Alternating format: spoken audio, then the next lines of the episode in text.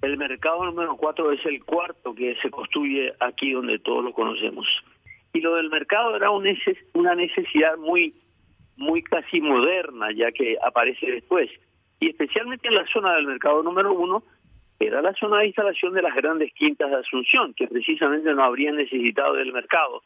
Pero era una forma de acercar el mercado a las zonas en las que se proyectaba la ciudad y probablemente por su capacidad de proyección y por su por su posición estratégica el mercado número cuatro es el que adquirió mayor preponderancia porque está en la vía de acceso, en la única vía de acceso que comunicaba a todo el interior del Paraguay, que era la Ruta 2, que le llamaban la Ruta 2, o, o la Avenida José Ayala posteriormente.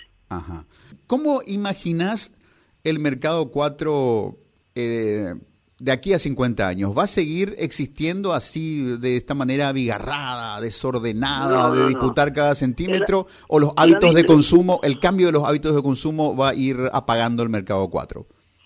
Mira, si nosotros nos fijamos en lo que sucede en algunas ciudades antiguas de Europa, donde el mercado sigue siendo una institución de uso corriente y hasta de concurrencia social, como por ejemplo el mercado del puerto de Montevideo, que yo sé creo que es uno de los centros gastronómicos más más eh, más exitosos que hay en toda América del Sur y como el Mercat San Josep del, barrio gótico de Barcelona sigue siendo sitio de concurrencia de mucha gente porque no ha perdido el sabor del mercado. Creo que un arquitecto mexicano había, había escrito alguna vez en un trabajo sobre el mercado que el mercado es una fiesta para todo el pueblo. El mercado va al rico, el pobre, el chico, el, anciano, la mujer, el varón, y siempre todos encuentran algo que hacer o que, o que admirar en un mercado.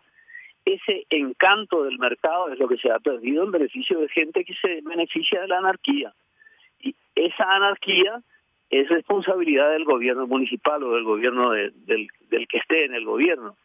Y eso es lo que lamentablemente se ha perdido y creo que es el, germen de la destrucción del mercado como tal de aquí en más.